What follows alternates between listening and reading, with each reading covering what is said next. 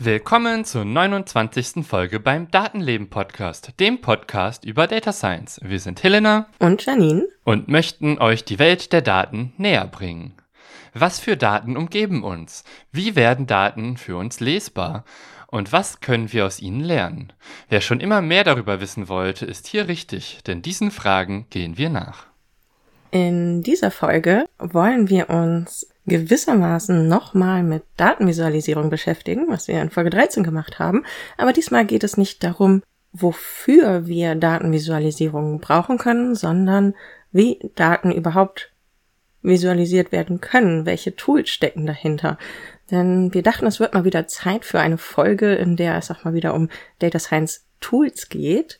Und deswegen gucken wir uns konkrete Arten von Darstellungen für Daten an und weil das so ein sehr umfangreiches Thema ist, ähm, ist das hier mit recht hoher Wahrscheinlichkeit nur der Auftakt zu einer ganzen Reihe. Also wir werden das immer mal wieder aufgreifen, weil es so viele verschiedene Datentypen gibt und damit auch so viele Optionen, sie darzustellen, dass wir das dann nach und nach ergänzen werden. Und in dieser Folge fangen wir klein an. Wir haben uns quasi eine der kleinsten Einheiten rausgesucht, nämlich eindimensionale Daten. Und ja, jetzt ist die Frage, wie stellt man einen einzigen Wert dar und was gibt es da für Möglichkeiten, außer vielleicht es auf einen Zettel zu schreiben?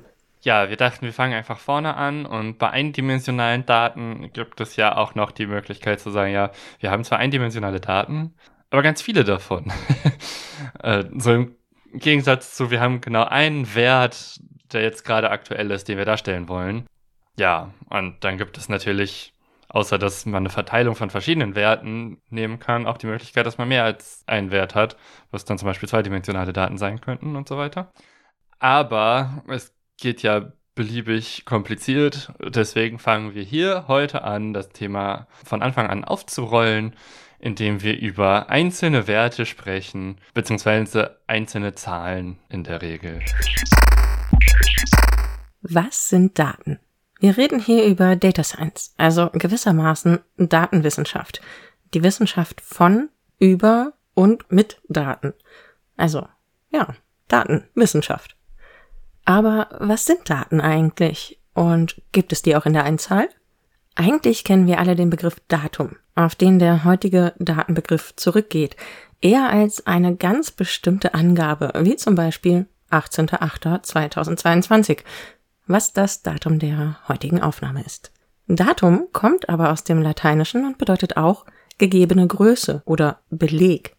Im digitalen Wörterbuch der deutschen Sprache, einem etymologischen Wörterbuch des Deutschen, findet sich unter anderem folgende Definition. In der Bedeutung gegebene Größe, Angabe, Beleg wird das bereits im lateinischen substantivierte Partizip, lateinisch Datum, Neutrum, das gegebene, Gabe, meist in pluralistischer Form von der Wissenschaftssprache des 17. Jahrhunderts, vornehmlich des 18. Jahrhunderts aufgegriffen. Seit Beginn des 19. Jahrhunderts tritt in dieser Verwendung neben die lateinische Pluralform data verstärkt der eingedeutschte Plural Daten, der sich im 20. Jahrhundert durchsetzt und seit den 50er Jahren als Bestimmungswort zahlreicher Zusammensetzungen wie Datenverarbeitung, Datenbank dient.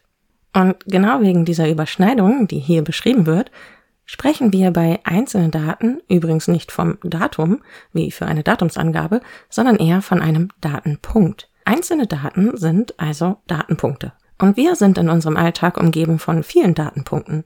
Wir benutzen sie sogar, wenn wir uns etwas ansehen, etwas lesen, etwas zählen oder etwas entscheiden müssen. Dafür müssen wir die Daten allerdings interpretieren, denn weder einzelne Datenpunkte noch ganze Datensätze oder Sammlungen haben für sich genommen eine Aussage.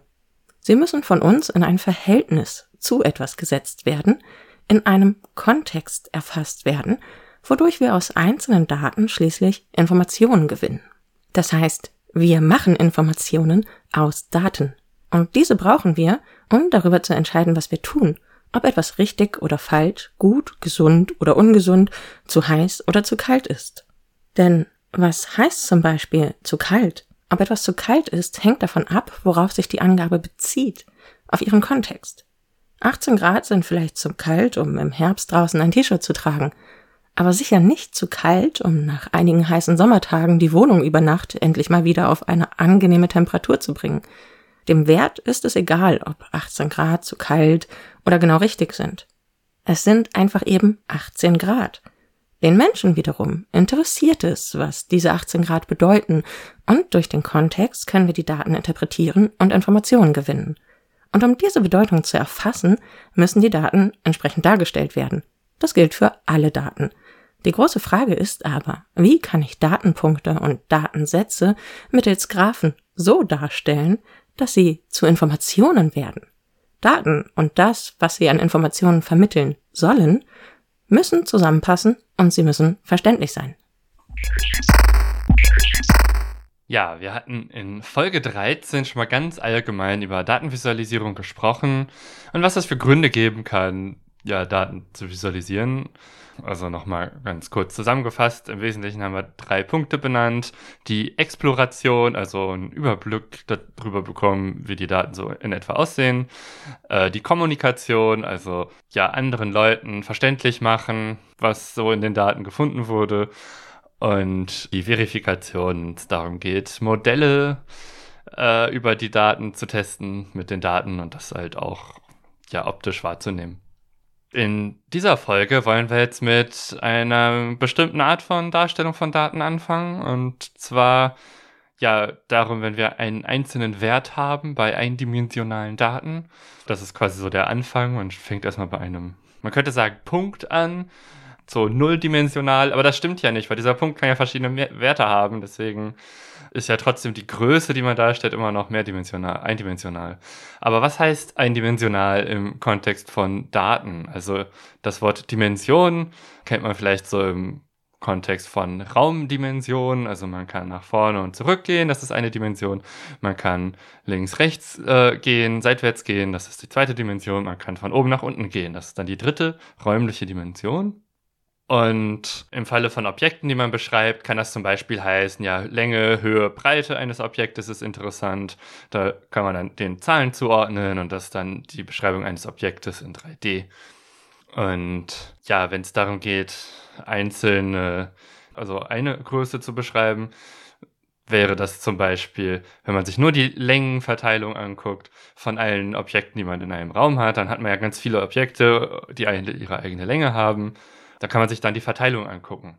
Aber wenn man jetzt nur wirklich nur einen einzelnen Wert von einem Objekt hat, dann sind wir da, wo wir heute anfangen wollen, drüber zu reden. Wie stellt man einzelne Werte dar? Also von eindimensionalen Größen in der Regel. Die erste Frage, die sich mir dabei stellt, ist überhaupt, warum will ich die eigentlich darstellen? Also wenn das so ein einzelner Wert ist. Ich habe ja gerade schon gesagt, ja, man kann ihn ja auf den Zettel schreiben und gut ist. Ähm, was, was gibt es da für besondere Tricks? Also, warum will man den darstellen? Du hast es ja gerade schon gesagt. Weil man ihn wissen will. Man kann ihn auf den Zettel schreiben und gut ist. Das ist eine Darstellungsform. Meistens heutzutage dargestellt durch Digitalanzeigen. Also man schreibt es oft nicht mehr per Hand, sondern es steht auf irgendeiner Anzeige, also auf irgendeinem Display steht eine Zahl. Ja. Und das ist eine Möglichkeit, einen einzelnen Wert darzustellen. Einfach als Text hinschreiben. Fertig. Gut. Und die Tendenz ist halt auch immer mehr dahin zu gehen, dass man Werte einfach aufschreibt und es dabei belässt. Und gerade durch die allgemeine Verfügbarkeit von ganz vielen Displays ist das auch sehr naheliegend. Aber es gibt auch heutzutage noch Gründe, es anders zu machen. Einer dieser Gründe ist zum Beispiel, um eine Zahl digital irgendwie darzustellen, aufzuschreiben, müsste man sie auch digital messen.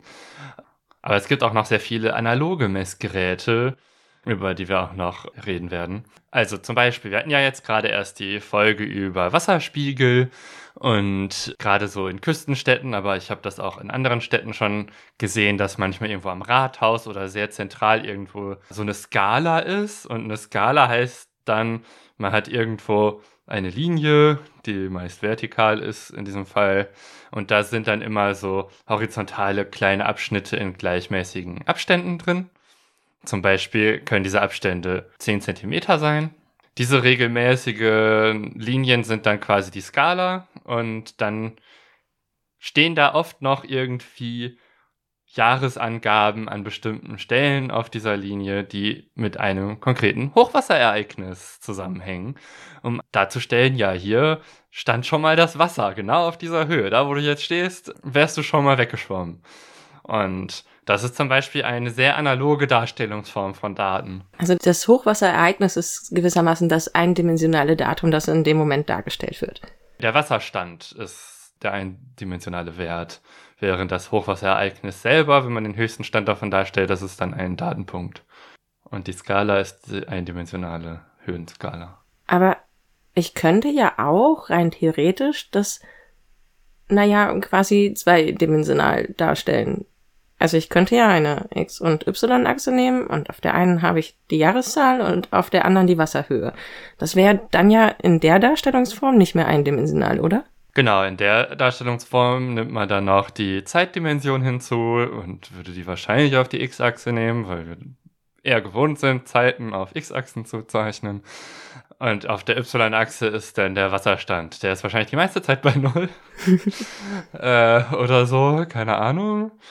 Gerade wenn es bei Hochwassers um Hochwasserskalen gibt, wie ich sie gerade beschrieben habe, weil in der Regel ist das an einem Ort, wo normalerweise kein Wasser ist. Das muss da erstmal hinkommen und so gesehen wäre die auf dieser Skala bei Null. Äh, und man muss erstmal die Punkte finden, wo das war. Und dann muss man auch bei einer zweidimensionalen Darstellung erstmal gucken, ja, ist das denn so viel höher als jetzt gerade oder so? Und die nimmt mehr Raum ein. gerade wenn das ein seltenes Ereignis ist. Und da ist dann diese eindimensionale Darstellung über so einen, eine Skala, wo man sich nebenstellen kann und dann sehen kann, ja, genau, in dem Jahr war hier das Hochwasser. Ich kann daneben stehen. Ich habe ein Gefühl dafür, wie hoch das Wasser war, indem ich mich daneben stelle. Wird schwer zu erreichen bei einer zweidimensionalen Skala, weil da muss man ja auch noch über die Zeitdimension hin und her laufen je nachdem, wie groß man das darstellt. Auf dem Bildschirm ist das einfach, aber da fehlt dann das Gefühl dafür, während die realistische Skala in der richtigen Höhe, wo man sich nebenstellen kann, ja ganz anderes Verständnis erlaubt. Das wirkt jetzt auf mich so, weil du sagst ja auch, das erlaubt ein ganz anderes Verständnis, äh, so als wäre das bei eindimensionalen Datendarstellungen auch ein Ziel, dass es schneller zugänglich ist. Hast du dafür noch alltägliche Beispiele? Ja, ein anderes Beispiel, wo ich nur eine analoge Anzeige habe, ist zum Beispiel mein Wasserkocher. Ja, ich kann da Wasser einfüllen, dann ist da halt auch irgendwie aufgedruckt, wie viel Wasser da drin ist.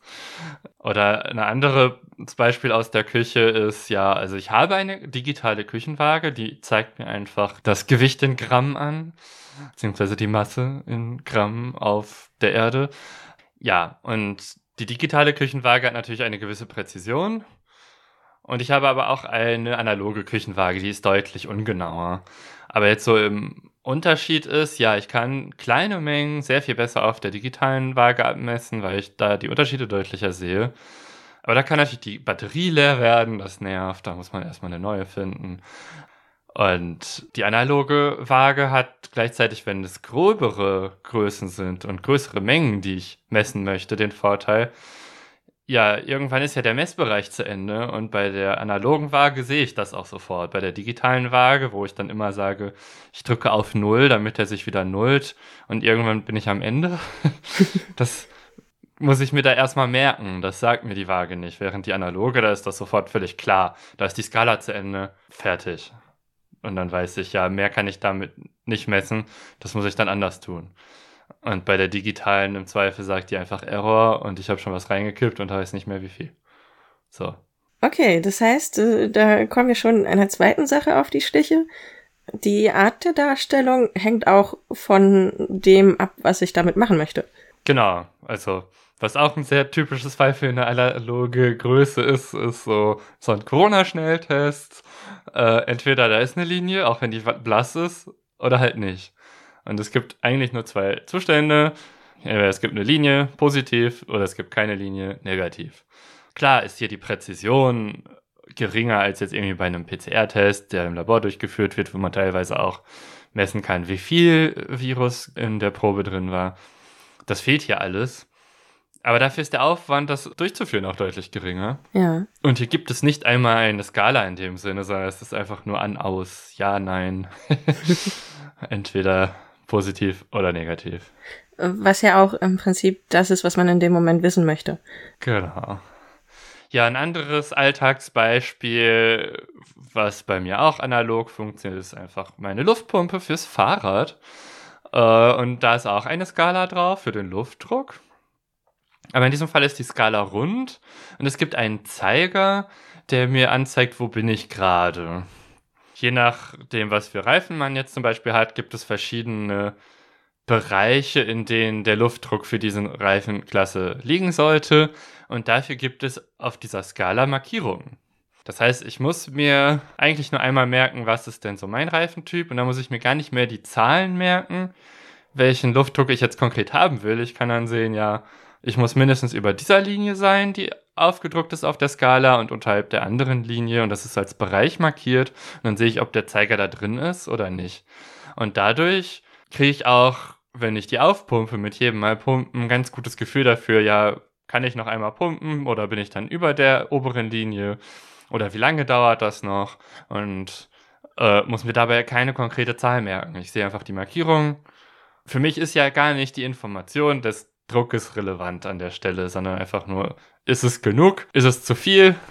Es sollte nicht zu viel sein, es sollte nicht zu wenig sein. So, das ist das Einzige, was mich interessiert.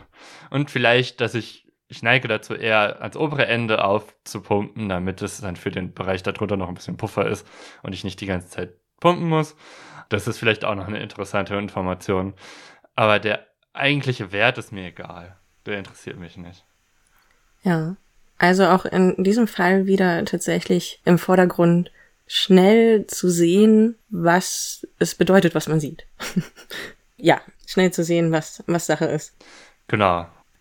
Das waren jetzt ähm, vor allem Beispiele, die auch optische Hinweise geben. Also was du über die Luftpumpe gesagt hast oder über den Schnelltest, der sogar ganz und gar ohne Zahlen auskommt.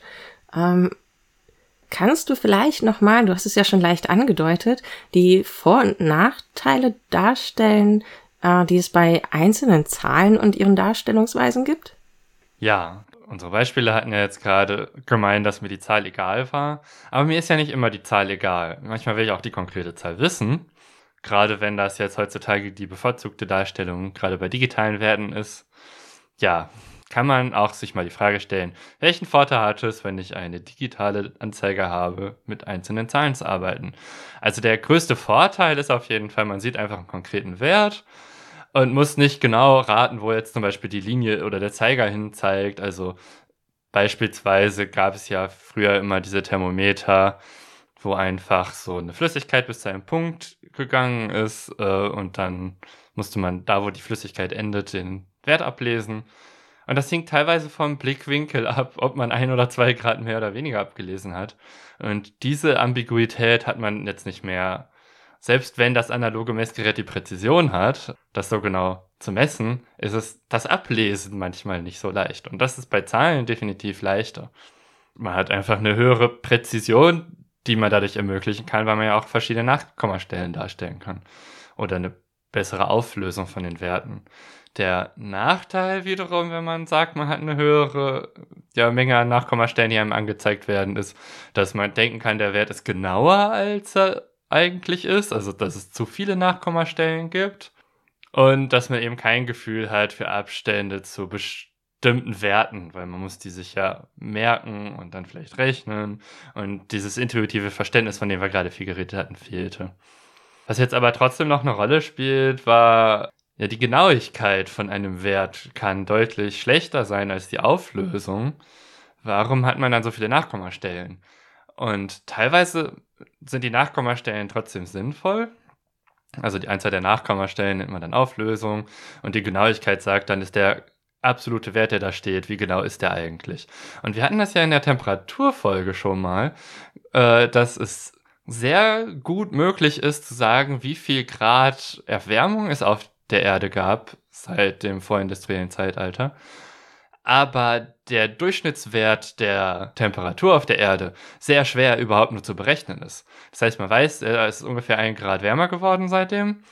Aber ob es jetzt 13,5 oder 14,5 Grad ist, das zu bestimmen, ist sehr schwer. Und das heißt, die Genauigkeit des absoluten Wertes kann schlecht sein, aber trotzdem kann eine höhere Auflösung bei den Nachkommastellen einem sagen, ja, es wird aber mehr.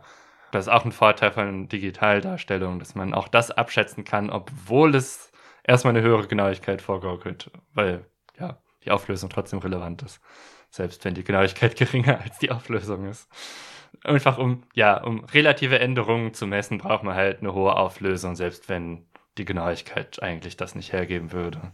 Zusammengefasst, es gibt Anwendungsbereiche, wo einzelne Werte sinnvoll sind, sich anzugucken, aber manchmal eben auch vielleicht, dass nicht ein konkreter einzelner Wert angezeigt oder dargestellt wird, sondern eher eine Spannbreite, in der man landet, wie vielleicht bei der Luftpumpe und dem Reifendruck. Welche guten Formen gibt es denn, etwas darzustellen, was kein absoluter Wert sein muss, sondern wo es eher eine Art Zielbereich gibt, der erreicht werden sollte? Weil wir wollten ja auch nochmal sagen, wie kann etwas dargestellt werden? Welche konkreten Darstellungsweisen gibt es denn? Ja, da habe ich äh, oder haben wir uns jetzt für diese Folge überlegt, über das Zeigerdiagramm zu reden. Allerdings ist dieser Name ein bisschen äh, so eine Sache. Äh, also im Englischen Gauge Chart und im Deutschen, äh, wenn ich nach der Übersetzung gesucht habe, fand ich sowas wie Tachometerdiagramm, weil im Prinzip geht es darum, dass man so einen Zeiger hat, der sich wie bei der Geschwindigkeitsanzeige von älteren Autos wie so eine Nadel bei höheren Werten immer weiter dreht. Letztlich ist das auch die klassische Darstellung vieler alter Messgeräte, dass man irgendwie eine runde Skala hat und dann gibt es einen Zeiger, der an eine bestimmte Position geht. Äh, und viele alte analoge Messgeräte hatten halt diese Darstellungsform. Wenn man das Ganze dann digital nachbaut, habe ich keinen passenden Namen für diese Darstellungsart gefunden. Deswegen benutze ich jetzt das Wort Zeigerdiagramm, weil es eigentlich sehr gut passt. Allerdings gibt es ja durchaus den Begriff Zeigerdiagramm auch äh, in der Elektrotechnik im Bereich von Phasendiagrammen und so weiter. Damit bitte ich jetzt nicht verwechseln, falls ihr den Begriff in einem anderen Kontext kennt. Äh, das meinen wir nicht. Sondern wir meinen ein Diagramm, was in der Regel rund ist, wo es dann einen Zeiger gibt, der eine bestimmte Position anzeigt.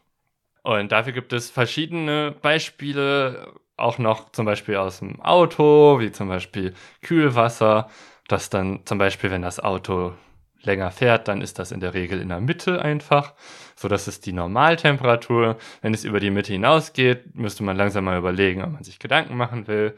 Und dann gibt es einen markierten Bereich, ab dem man vielleicht anhalten sollte. Wahrscheinlich sollte das Auto dann ja noch andere Signale geben, äh, wenn es kritisch wird. Aber in diesem man sieht anhand dieses Diagramms, wenn es oberhalb der Mitte ist, schon mal, ja, okay, ich sollte aufpassen, bevor es zu schlimm ist. Ja, äh, ich kann auf jeden Fall aus ähm, eigener, noch gar nicht so lange her seiende Erfahrung bestätigen, dass es noch weitere Signale gibt und das Auto irgendwann sehr eindringlich sagt, äh, bitte halte jetzt sofort an, der Motor wird gerade viel zu warm.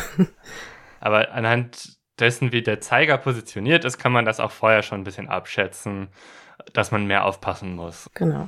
Anderes Beispiel jetzt aus dem Auto wäre noch die Tankanzeige. Das ist so eine Anzeige, da macht es halt auch Sinn, also könnte es auch Sinn machen, eine Prozentzahl irgendwie zu nehmen oder vielleicht auch, aber das hängt ja sehr vom Terrain ab und wie man fährt und ob man durch Städte oder nicht fährt, wie viele Kilometer man noch schafft mit dem aktuellen Tank. Aber trotzdem ist es da üblicherweise so, dass es eine Markierung gibt, ab der man darüber nachdenken sollte, wo die nächste Tankstelle ist, um sich sicher zu sein, dass man es noch schafft. So, da muss man auch nicht genau wissen, wie viele Liter sind noch drin, sondern es reicht zu wissen, das ist jetzt eine typische Entfernung, wo an den meisten Orten gut erreichbar noch eine Tankstelle ist. Und dann fängt das Ding an, das zu zeigen und wahrscheinlich schon noch ein bisschen früher. Also auch da geht es nicht um den konkreten Wert. Aber auch das kann man eben digital nachbauen. Ich glaube, es ist sogar inzwischen in den meisten Autos so. Ähm, ich kenne nicht so viele verschiedene, aber dass es ähm, zum einen diese, ich sag mal, analoge Anzeige gibt und zum anderen äh, es aber auch, wenn es ein Auto mit äh, Bordcomputer ist und man so ein kleines Display hat, kann man sich auch anzeigen lassen, wie viele Kilometer noch die Reichweite ist. Und das berechnet sich nicht allein aus der Tankfüllung, sondern auch aus den Fahrtinformationen der letzten x Kilometer. Und da kann sich das dann auch anpassen. Also das heißt, es ja ist dann immer mal ein bisschen anders, je nachdem, ob man gerade in der Stadt oder auf der Autobahn unterwegs ist. Ja, das ist ja auch sinnvoll, das ja. ein bisschen Statistik zu machen, nicht genau. nur den aktuellen Wert zu nehmen. Genau. Aber was jetzt so die Beispiele mit der Temperaturanzeige beziehungsweise mit dem Fahrradreifendruck auch zeigen sollten, ist, ja, so ein Zeigerdiagramm kann man sehr gut für Daten nehmen, wo es bestimmte Bereiche gibt, die man haben möchte, in denen man landen möchte. Und es gibt ein zu viel und es gibt ein zu wenig. Man möchte nicht zu hohen Reifendruck haben, weil er platzt der. Man möchte nicht zu wenig haben, weil sich dann das Fahrrad verzieht und kaputt geht. Und ja, manchmal sind die konkreten Werte relevant, manchmal nicht. Aber man kann halt wunderschön eben diese Bereiche darstellen und dann vielleicht noch andere Markierungen machen zusätzlich. Und muss dann nicht mehr verstehen, was die Zahlen genau heißen. Eigentlich geht es darum, man möchte eine Information haben. Und eine Zahl ist keine Information. Eine Zahl wird erst Information durch Kontext. Und so ein Zeigerdiagramm gibt einen den nötigen Kontext. Ja, genau. Also was du eigentlich gerade sagst, ist, ähm, dass es in diesen Fällen, die du jetzt beschrieben hast, besser ist, über das Zeigerdiagramm quasi direkt sehen zu können, ist das gerade ein guter, ein schlechter Zustand oder ähm, passiert hier gerade das Richtige oder das Falsche. Statt also das ablesen zu müssen in Form einer konkreten Zahl, kann ich halt einfach den Bereich einschätzen, in dem sich das befindet. Genau. Und wie du halt auch sagst, mit der Information, ich müsste es ja sonst, wenn nur die Zahl angezeigt würde, eben mit dem externen Wissen verknüpfen, was aber bedeuten würde, dass ich dieses Wissen haben müsste. Ja. Und das ist nicht immer für jede Person relevant. Für manche Leute ist das natürlich relevant, dieses Wissen zu haben, aber es ist nicht für alles wichtig. Ja. um Dinge benutzen zu können. Ja. Wenn es eben andere Möglichkeiten gibt, das darzustellen und ähm, ja, ich sag mal, intuitiv benutzbar zu machen für einen größeren Teil von Menschen, dann ist das ja in jedem Fall viel wert. Ja. Aber äh, wir wollten ja nicht nur über das Zeigerdiagramm reden, wir haben noch ein anderes ausgesucht. Welche andere Darstellungsform findest du denn in diesem Kontext noch spannend, die angezeigte Werte quasi leicht verständlich ins Verhältnis setzt? Genau, das andere, worüber ich noch reden wollte, ist das äh, Bullet Chart. Da wüsste ich jetzt keine deutsche Entsprechung für den Namen für. Und es ist im Prinzip eine vereinfachte Fassung des Zeigerdiagramms. Ja, Bullet steht in diesem Fall, ist das englische Wort für eine Gewehrkugel. Und es geht darum, dass es im Prinzip eine balkenartige Darstellung ist, die so ähnliche Form hat wie eine Gewehrkugel. Aber ich glaube, außerhalb der USA ist man jetzt nicht so sehr vertraut damit, wie sowas aussieht. Es ist irgendwie der einzige Name, den ich dazu jetzt gefunden hat, äh, habe. Und im Grunde genommen geht es darum, dass man verschiedene Bereiche um so einen Balken herum darstellt äh, kann auch durch Balken äh, sein, aber auch durch Linien, die dann eine bestimmte Bedeutung haben. Zum Beispiel gibt es manchmal eine konkrete Linie, die eine Zielgröße angibt. Und wenn man da drüber ist, dann ist das gut, zum Beispiel. Also es ist, Bullet Charts sind vor allen Dingen immer dann eine gute Option, wenn es um Werte gibt, die ein klares mehr ist immer besser haben oder ein weniger ist immer besser. Also im Gegensatz zu den Zeigerdiagrammen, wo man ja auch Bereiche ein zu viel, zu wenig haben kann, geht es hier eher um Sachen, ja, je größer, desto besser zum Beispiel. Auf unserer Webseite, beziehungsweise je nachdem, was für ein Podcast-Programm ihr benutzt, könnt ihr dann auch ein Beispiel für ein Bullet Chart und ein Zeigerdiagramm euch angucken. Genau, wird in den Shownotes landen.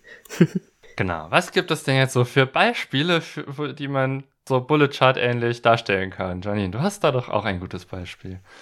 Ja, allerdings eins aus der Praxis. Weil, ähm, das sind die besten Beispiele.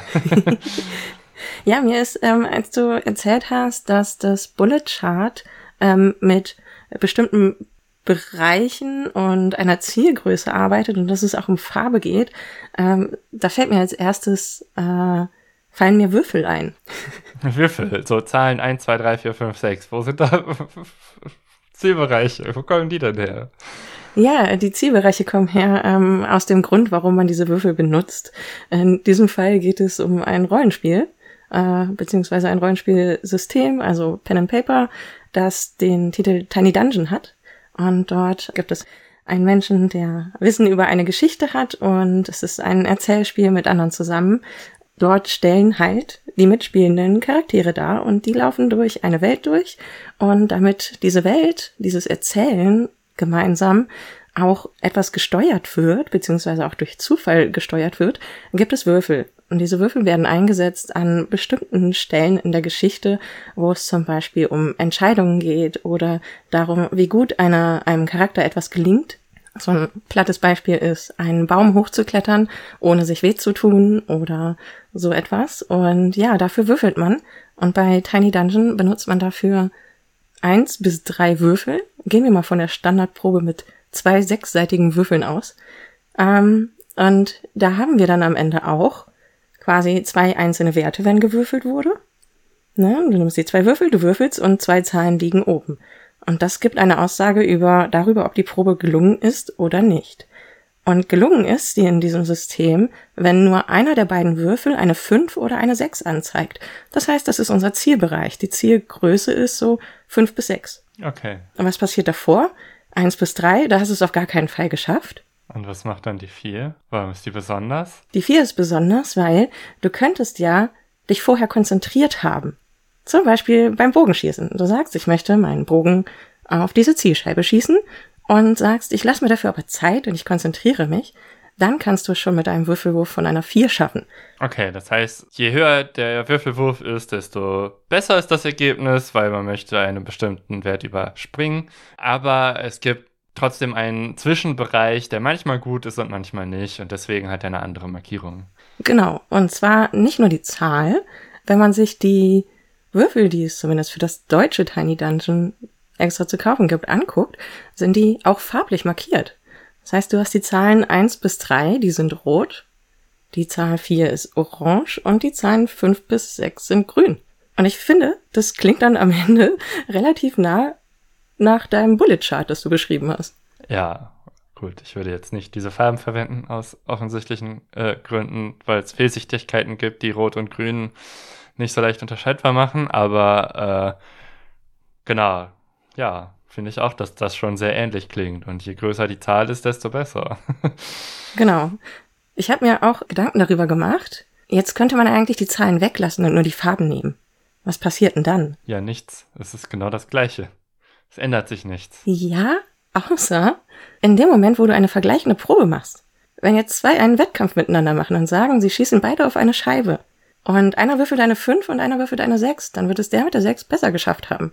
Gut, in dem Fall klar, wenn man die miteinander konkret vergleicht, dann ergibt die einzelne Zahl wieder Sinn. Aber letztlich, ob man ein bestimmtes Ziel erreicht hat, das erstmal unabhängig von Vergleichen mit anderen ist, da spielen die konkreten Zahlen wieder keine Rolle. Entweder es ist zu niedrig oder es ist hoch genug. genau. Aber im Ende hast du halt auch, was wir bei den anderen Sachen schon hatten, allein mit der Farbe könntest du erkennen, und zwar relativ intuitiv erkennen, ob du etwas geschafft hast oder nicht. Ich muss mich gar nicht auf die Zahlen konzentrieren, wenn ich die Würfel werfe, sondern ich kann einfach sehen, okay, da ist es rot, hm, ist leider nichts geworden. So. Und wenn aber nur eine grüne Zahl auftaucht, dann habe ich es halt geschafft. Und das macht es auch, ja, im Spielen selbst ein bisschen einfacher, weil, ja, manchmal guckt man irgendwie so 10, 20 Sekunden auf die Würfel und fragt sich, was sagen die mir eigentlich gerade? so. Und dann ist es echt ganz schön, das schneller und intuitiver zu sehen. Ja, äh, das war mein Beispiel. Ja, cool. Aber wäre es nicht logischer, wenn man einen Vergleich macht und man hat ja mehrere Würfel, mit denen man würfelt, zu gucken, wie viele sind über der Größe, äh, also haben es geschafft und die Person, die mehr Würfel drüber hat, hat gewonnen? Ja, das geht auch. Aber was ist, wenn es tatsächlich bei jedem nur jeweils ein Würfel ist? Ja, okay, dann klar, dann so, ja. Weil ich dachte, wenn der eine sich nicht konzentriert, aber der andere schon, äh, wäre es irgendwie unfair, wenn nur die Zahl eine Rolle spielt. Ja, das stimmt. Nee, also ja, wenn, wenn sowas noch mit reinkommt, dann kommt es natürlich auf die Anzahl der Erfolge an. Okay. ja, gut. Äh, ja, das ist auf jeden Fall ein cooles Beispiel für äh, ja etwas, was dem Bullet Chart ähnelt kann jetzt noch mal ein paar Beispiele nennen, die ich jetzt sonst noch so kenne. Ja, mach mal. Also zum Beispiel, man hat irgendwie eine Firma und die beschäftigt sich mit Neukundenakquise und ja, eine dieser farblichen Markierungen, also der Balken, den man anzeigt, ist quasi, wo ist denn gerade der Wert? Wie viele Neukunden hat man jetzt in einem bestimmten Zeitraum bekommen? Also bis jetzt, seit Anfang des Jahres zum Beispiel. Und dann gibt es eine farbliche Markierung, die zum Beispiel Sinn machen könnte, ja, das ist der Break-Even-Point. Wenn ich über diese Zeit rüberkomme, mache ich keine Verluste mehr. Aber eine andere Zahl, die durchaus auch interessant ist zum Vergleich, du meinst ja, man benutzt das ja auch zum Vergleich mit anderen Werten, dass man zum Beispiel eine Linie an der Stelle macht, wo der Vorjahreswert ist. Und dann weiß man, ab wann hat man denn diesen Wert überschritten oder wie weit ist man davon noch weg. Und dann ist es auch gar nicht mehr so relevant, wie die Zahl ist, sondern man sieht ja anhand des Balkens, wie weit ist der jetzt noch von der Linie weg, wie weit ist er von Null weg. Und gerade wenn das jetzt ein Balken ist, der immer größer wird über die Zeit, äh, kann man ja auch das so ein bisschen in Relation setzen. Ja, jetzt sind wir gerade im August, das, das heißt, zwei Drittel des Jahres sind schon wieder um. Und wenn man dann deutlich über zwei Drittel von so einem Balken ist, dann ist das ja auch schon mal man ist auf einem guten Weg ja, das ist so ein offensichtliches Beispiel für Bullet Charts. Was mich jetzt so zum Abschluss quasi als Frage interessieren würde, ist, ich weiß nicht, ob du sie mir beantworten kannst, aber es ist quasi tatsächlich eine Unterscheidung zu treffen zwischen, so wie ich das jetzt verstanden habe, äh, zwischen dem eindimensionalen Datenpunkt und in der Darstellungsweise dann den zusätzlichen Kontexten, die mitgeliefert werden. Also das hatten wir ja ganz am Anfang bei dem Hochwasser schon. Es ist ja trotzdem ein, also die Darstellung eines eindimensionalen Wertes gewesen, obwohl mehr Daten quasi in Form von Kontextinformationen enthalten waren. Ja, genau. Man kann dann einfach den aktuellen Wert sehr gut ablesen anhand so einer Skala. Also das mag man vielleicht, wenn man eine Digitalanzeige halt noch besser können. Aber man kann eben auch sehr gut den Kontext mitvermitteln, weil wenn wir uns jetzt solche Grafiken angucken, gucken wir ja nicht irgendwie eindimensional, sondern schon mehrdimensional. Und das heißt, auch was da drumherum ist, um diesen Wert, spielt eine Rolle. Und da kann man eben die ganzen Kontextinformationen vergeben. Das heißt, man liest nicht einfach nur eine Zahl ab, wo man dann erst überlegen muss, was das heißt, sondern man liest eine Information ab, indem man den Kontext gleich mitbekommt und trotzdem bleibt es ein eindimensionaler Wert und nicht durch die Informationen plötzlich ein mehrdimensionaler. Genau, der Wert selber bleibt eindimensional, aber man, aus dem Wert, aus der Zahl wird Information durch den Kontext. Ja, sehr gut. ja, ich, ich glaube, wir sind schon halb im Fazit, wa? Ja. Dann machen wir das doch mal an dieser Stelle ganz offiziell. Unser Fazit. Ja, ja, also ich habe gelernt, eindimensionale Daten sind Datenpunkte, die mit einem einzigen Wert beschreibbar sind. Genau. Aber sie können halt mehr als einen Wert haben, in der Theorie. Die haben zu einem bestimmten Zeitpunkt nur einen Wert. Ja. So, Im Gegensatz zu nulldimensionalen Dingen, die wirklich nur ein Punkt sind, der nur genau dieser eine Wert wäre, zum Beispiel. Sowas wie die Lichtgeschwindigkeit. Die ist fest im Vakuum. Die ändert sich nicht. ja, das stimmt. Die bleibt immer eindimensional sozusagen. Beziehungsweise ein Punkt und dimensionslos quasi. Hm, wir hätten mit der Lichtgeschwindigkeit anfangen sollen. Der Wert mit den null Dimensionen. Ja, ein Punkt ist ja erstmal immer nulldimensional. Also erst wenn es die Möglichkeit gibt, dass sich etwas bewegt, wird es ja eindimensional. Und jetzt geht es ja um die Darstellung von Größen, die sich halt bewegen können, auch wenn man nur einen Wert zu einem Zeitpunkt sieht.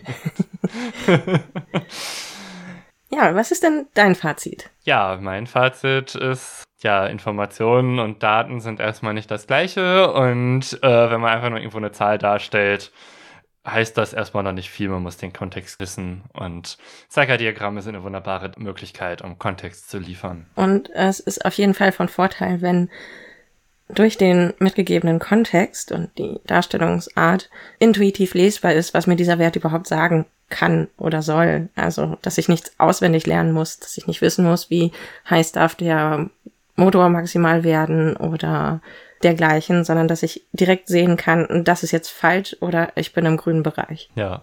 Oh, und vielleicht noch ein letzter Punkt, den wir hoffentlich gut zeigen konnten, ähm, dass die Darstellung oder die Darstellungsweise, für die man sich entscheidet, am Ende auch immer kontextabhängig ist. Dass es eben bestimmte Darstellungsformen für bestimmte Absichten gibt, was man vermitteln möchte mit dem, was man darstellt. Ja, genau. Und in unserer nächsten Folge wollen wir im Oktober über offene Daten reden. Und zwar diesmal im Allgemeinen. Wir hatten ja schon mal ein bisschen über bestimmte Formen von offenen Daten, wie über den Sensordaten für die Luftqualität geredet. Aber jetzt wollen wir über das Thema im Allgemeinen reden und die Fragen beantworten, wie wofür braucht man das? Was habe ich damit zu tun? Was kann ich damit tun? Und wir wollten so ein paar Beispiele zeigen, was es so für offene Daten gibt und wo die zu finden sind und uns dann vor allem um die, mit den Bereichen Forschung und Politik befassen. Ja, und wenn ihr diese Folge oder auch jede andere von uns hören möchtet, folgt uns gerne auf Twitter unter @datenleben oder Mastodon unter @datenleben@chaos.social. Besucht gerne unsere Webseite, da findet ihr auch alle Folgen, wenn ihr nicht den Feed abonnieren möchtet oder noch nicht gefunden habt. ihr findet uns übrigens tatsächlich ganz gut inzwischen bei iTunes, in vielen anderen Podcast-Verzeichnissen. Und da braucht ihr auch einfach nur nach Daten nehmen suchen und dann sollten wir da auch auftauchen. Hinterlasst uns auf unserer Homepage auch gerne Feedback oder schreibt uns E-Mails oder über Twitter. Darüber freuen wir uns immer. Und ja, wenn ihr uns als Data Scientist buchen wollen würdet für Analysen oder Projekte, stehen wir auch zur Verfügung. Und ja, damit war es das eigentlich. Falls ihr Fragen habt oder Themen, die euch interessieren, Schreibt uns und wir hören uns beim nächsten Mal. Dann bleibt mir nur noch für eure Aufmerksamkeit zu danken. Bis dann. Tschüss. Tschüss.